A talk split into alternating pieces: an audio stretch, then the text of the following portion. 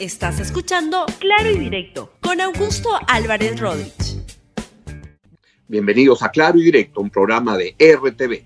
El tema de hoy es lo que puede ocurrir mañana en el mensaje presidencial a un programa que le estoy llamando el masaje presidencial que el país está requiriendo, el masaje presidencial. Antes vamos con el auspicio del día de hoy y es nada menos que el nuevo coleccionable del recetario del doctor José Luis Pérez Alvela, una guía de insumos y preparaciones para cuidar nuestra salud con recomendaciones para aprovechar los nutrientes de los alimentos, fortalecer nuestros organismos y vivir en armonía. Coleccione todas las láminas con el diario La República. Sale en el diario La República, así que están muy interesantes. Vamos con el desarrollo del programa de hoy. Evidentemente, mañana se va a producir el mensaje del presidente de la República, de acuerdo al artículo 118 de la Constitución. El presidente debe asistir una vez al año a dar su mensaje de, este, de balance de lo hecho y lo que va a ocurrir en los meses siguientes, en el año siguiente. Este tiene en particular que es el último mensaje del presidente Martín Vizcarra, porque el siguiente ya lo dará la persona que salga elegida el 11 de abril en primera vuelta y luego en junio en la segunda vuelta. Por tanto, es un mensaje importante, pero no solo por eso, sino porque ocurre en un contexto absolutamente complicado para la República y donde lo que tenemos es una pandemia tremenda que lo que ha ocasionado es muchas muertes, con un número de muertes que ya el propio gobierno está hablando que serían 25 mil, pero los estimados son que pueden ser más de 40 mil personas muertas. Este subregistro está ocurriendo en muchas partes del mundo.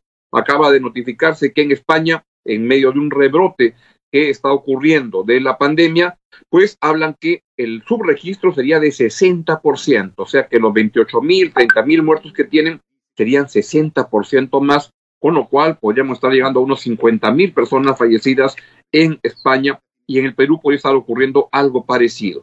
La pandemia no ha terminado, al contrario, estamos viendo indicadores en estos días que las cosas se van poniendo mucho, mucho más complicadas, que en Lima está habiendo un crecimiento de las, de las personas contagiadas y que en regiones hay un colapso, en lugares como Arequipa, donde felizmente luego de unos cuatro o cinco días de intervención del gobierno central hay un mayor orden, pero la pandemia sigue estando en muchas regiones y todavía tenemos una situación tremendamente complicada. ¿Qué vendrá mañana en el mensaje presidencial? Pues lo que va a ocurrir es algo que me parece que está de alguna manera ya casi predeterminado. Lo primero es la pandemia, lo segundo es la economía y lo tercero son las elecciones. Vamos primero con una intervención del presidente del Consejo de Ministros, Pedro Cateriano, que ayer estuvo en Chimbote, el sábado estuvo en Arequipa, el domingo estuvo en Chimbote, y lo que dijo es que habló de la importancia de relanzar la economía en el país. Vean al Premier Pedro Cateriano. Bueno, el presidente ha señalado que eh, tiene tres objetivos. El primero de ellos, continuar la lucha con firmeza contra la pandemia. Es una crisis sanitaria inimaginable, que no solo afecta al Perú, que también ha causado estragos en muchas partes del mundo. Entonces, va, eh, va el gobierno a poner énfasis en seguir luchando contra esta pandemia. El segundo gran objetivo precisamente es el relanzamiento de la economía. No podemos continuar en esta situación de postración económica también como consecuencia de la crisis sanitaria. Por esa razón, el presidente también va a poner un énfasis en este punto. Y finalmente, el tercer y último objetivo el de garantizar elecciones libres, neutrales y democráticas. Precisamente la campaña electoral va a ser un periodo de debate, de cotejo de ideas, en donde se van a discutir estos temas que son de preocupación de ustedes. La acción de las empresas, la exploración y explotación de nuestros recursos, el fomento de políticas económicas que traigan progreso al país o no, todo eso se define en una campaña electoral. Y lo que quiere el presidente Vizcarra, naturalmente, es que esas elecciones sean libres, neutrales y democráticas, con unas reglas de juego que respeten los resultados de el ganador que por el voto de la mayoría de los peruanos así lo decida. Bien dicho, las elecciones son importantes y deben realizarse de manera transparente y la economía debe buscar de cómo relanzarla en este contexto. Y para eso se requieren inversiones públicas e inversiones privadas. Hay que estar muy atentos a los esfuerzos para ello. Un obstáculo para ello puede ser el que la conflictividad social, derivada en parte también por los estragos que ha tenido la pandemia, genere problemas en varias partes del país y un lugar importante donde están ocurriendo en estos momentos una conflictividad social relevante es el corredor minero. Lo que está pasando en la zona de Antapacay es una, una paralizaciones que están habiendo y esto puede ser muy dañino no solo para las sociedades, los comuneros, las comunidades aledañas, sino para el país en su conjunto. Sobre ese tema también se pronunció el premier Pedro Cateriano y lo que dijo es que bajo amenaza y violencia nunca me someteré. Me parece bien. Escúchenme. Bueno, ya estamos en una etapa en la cual eh, hay, digamos, una situación de no violencia. Se ha exhortado a las partes involucradas a no realizar actos de violencia. En un contexto tan delicado como, como en el actual, ejercer la violencia va contra, digamos, el interés nacional. Y el gobierno del presidente Vizcarra en todo momento ha demostrado vocación de diálogo. Por esa razón, nosotros hemos exhortado a las partes involucradas a deponer los actos de violencia, a sentarnos en una mesa y solucionar los problemas de manera civilizada, porque eso es lo que distingue a la democracia, la capacidad de, a pesar de las diferencias, podernos entender. Yo confío, yo confío que las partes involucradas, tanto empresa como trabajadores, lograrán ponerse de acuerdo y, sobre todo, ver el objetivo superior. ¿Cuál es el objetivo superior? Derrotar esta crisis económica generada por la pandemia para impulsar económicamente al país, que es lo que se requiere en este momento. Yo estoy dispuesto a cumplir la ley. Bajo amenaza y violencia nunca me someteré. Parece correcto. Y lo que estamos viendo entonces son simplemente, o no simplemente, anuncios importantes que nos van marcando la cancha de por dónde puede venir el mensaje de mañana del presidente Martín Vizcarra. Lo que el presidente Martín Vizcarra usualmente ha tenido en las fiestas patrias es anuncios políticos muy fuertes que de alguna manera rayaban o rerayaban la, la, cancha nuevamente y lo que era centraba o el, debate. El primer año, en su primer mensaje, luego de su primer año de, de, gobierno, de medio año, porque él entró en marzo del año 2017, pues lo que dio, 18, lo que dio es un mensaje en el cual anunció un referéndum constitucional y eso movió el ambiente. Y luego en el siguiente año lo que anunció, el siguiente mensaje, Vistas Patrias anunció una, uh, un anuncio de adelanto de elecciones, finalmente no se concretó, el Congreso disuelto le hubiera encantado tomar esa, esa alternativa, pero con su ceguera pues no lo hizo. Y ahora lo que tenemos es un mensaje en el cual yo sospecho que ya no van a haber ese tipo de grandes anuncios políticos, porque la verdad de las cosas es que la, la, pandemia ha acotado los márgenes de acción y de concentración del gobierno.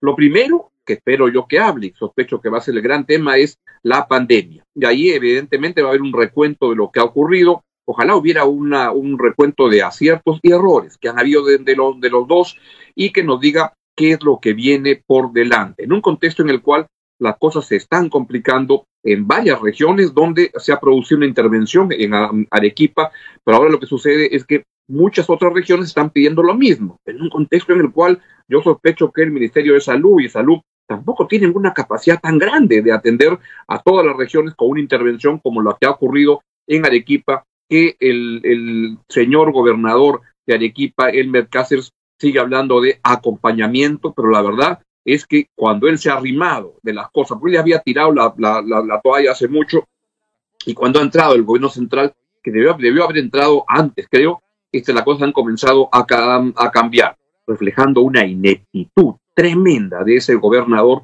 y me imagino que ha habido problemas del presidente Vizcarra para decir cómo entro a intervenir cuando él viene de haber sido gobernador regional y puede tener temor de, de, interferir en un, un, proceso democrático, de cómo se manda la regla. Pero la emergencia está clarísima y había que actuar.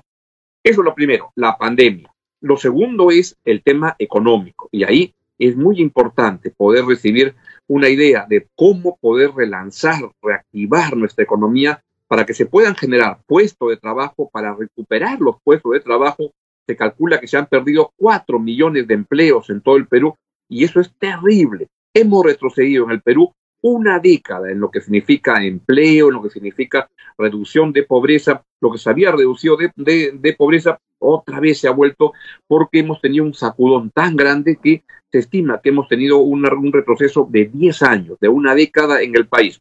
Pero hay que seguir adelante. Y para eso se requiere el concurso de las inversiones públicas, que hay que acelerarlas, y de las inversiones privadas, que hay que dejar el talante que tenía el anterior gabinete que tenía una forma de plantear las cosas de manera antagónica con la actividad privada, a la cual hay que regularla, pero promoverla, y se puede encontrar una armonía entre ambos criterios.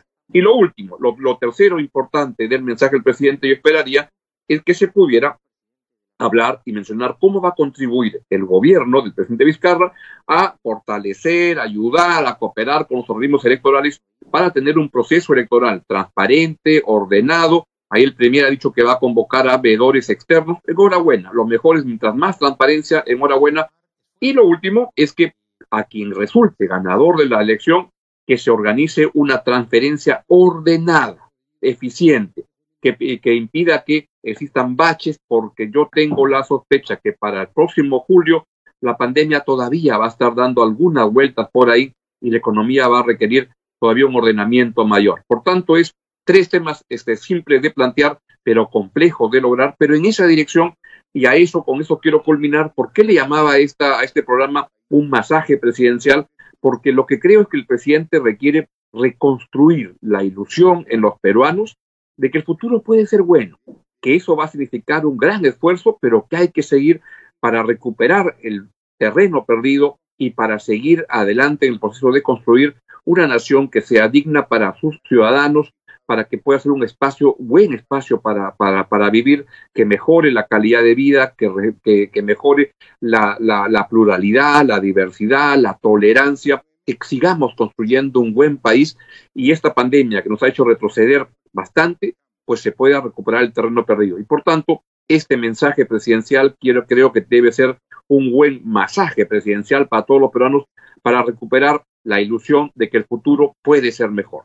Bien, es todo lo que les quería decir el día de hoy. Los invito, mañana tenemos un super programa de transmisión del el mensaje presidencial, incluido el Tedeum de temprano. Vamos a estar con una con Rosa María Palacios y con un montón de ah, analistas y personas vinculadas a la política para darnos una visión plural, interesante, aguda del acontecer en el país. Bien, es todo lo que les quería plantear y los, los dejo con la mención de, este, no se olviden de coleccionar sus láminas del recetario del doctor José Luis Pérez Alvea, Alvela, que está muy, muy interesante, se lo recomiendo mucho. Viene luego la clase maestra, luego viene Libero en RTV y luego viene este, sí, eso, el noticiero, y si habla el presidente, como parece, dicen que va a hablar, pues ahí estaremos. De todas maneras, nos vemos mañana a las siete y media de la mañana en una transmisión especial de RTV por fiestas patrias, con el Tedeum, el mensaje y todo lo que ocurre. Chau, chau, hasta mañana. Gracias por escuchar Claro y Directo con Augusto Álvarez Rodríguez. Suscríbete para que disfrutes más contenidos.